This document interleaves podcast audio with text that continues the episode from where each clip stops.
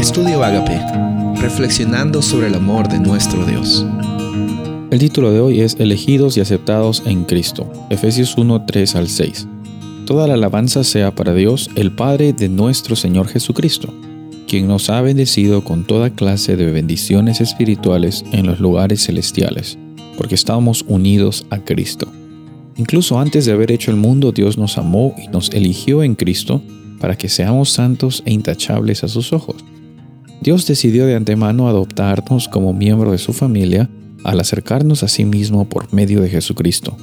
Esto es precisamente lo que Él quería hacer y le dio gran gusto hacerlo. De manera que alabamos a Dios por la abundante gracia que derramó sobre nosotros, los que pertenecemos a su Hijo amado. Estos son los primeros versículos que encontramos después del saludo de Pablo en esta carta a los Efesios.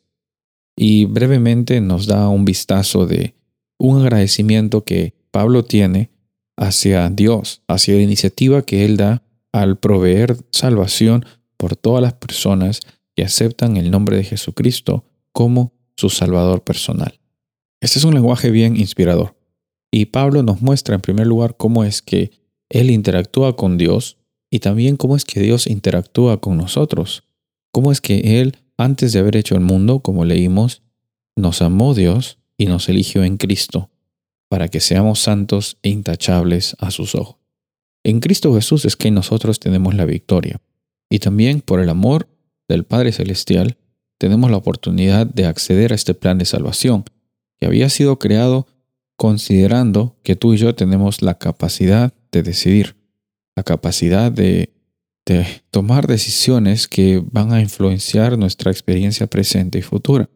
Y otra realidad grande que encontramos aquí es que no somos elegidos, no solo somos amados y elegidos, también hemos sido adoptados como miembros de la familia de Dios. Por medio de Jesús es que tú y yo tenemos acceso a nuestro Padre Celestial. Por medio de Jesús es que podemos llamar a Dios nuestro Padre y nosotros podemos considerarnos hijos de Él. Y en esta realidad grande descansamos momento a momento. En nuestra experiencia del día a día, sabemos que somos elegidos, sabemos que somos amados, sabemos que somos aceptados gracias a los méritos de Cristo Jesús. Eso nos tiene que traer orgullo propio, nos tiene que hacer pensar de que somos mejores que los demás, todo lo contrario. Cuando Jesús habita en nuestro corazón, ese mismo sentir en Cristo Jesús que tuvo cuando estuvo aquí en la tierra, es un sentir que inunda nuestros corazones y también nuestras motivaciones son siempre el servir, porque el Hijo del Hombre vino no para ser servido, sino para servir y dar su vida en rescate de mucho. Soy el pastor Rubén Casabona y deseo que tengas un día bendecido.